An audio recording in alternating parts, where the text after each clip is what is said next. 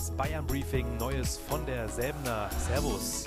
Und diesmal direkt aus Portugal unsere Sonderausgabe zur Champions League, denn der FC Bayern hat es geschafft und zwar mit einem Rekord. Acht Siege in der Champions League durchgängig hat noch kein Team gepackt und damit hat der FC Bayern den ersten kleinen Rekord aufgestellt. Aber davon kaufen kann man sich nichts, dafür gibt es nicht den Henkelpott und deswegen beginnt ja die heiße Phase der Champions League erst jetzt. Die Leistung gegen Chelsea in der ersten Halbzeit gut, in der zweiten hat man dann ein bisschen nachgelassen, wahrscheinlich aber auch verständlich.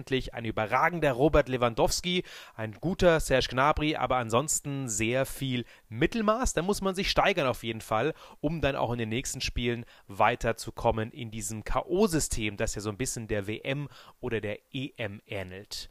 Der FC Bayern ist am Nachmittag heute rübergeflogen nach Portugal in den Süden an die Algarve, nach Faro. Da geht es dann nochmal in ein Mini-Trainingslager, bevor man dann erst am Donnerstag nach Lissabon fliegt.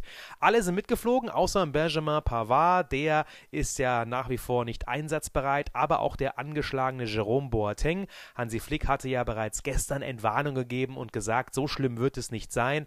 Also auch Jerome Boateng ist mit dabei. Ob er dann wirklich am Freitag spielen kann gegen den FC Barcelona. Bleibt aber abzuwarten. Erstmal ist er aber runtergeflogen an die Algarve mit dem FC Bayern und dort geht es dann rein jetzt in die Vorbereitung. Und wir berichten von dort aus der Algarve, von der Algarve und natürlich auch aus Lissabon in den nächsten Tagen, denn die Champions League geht jetzt in die heiße Phase.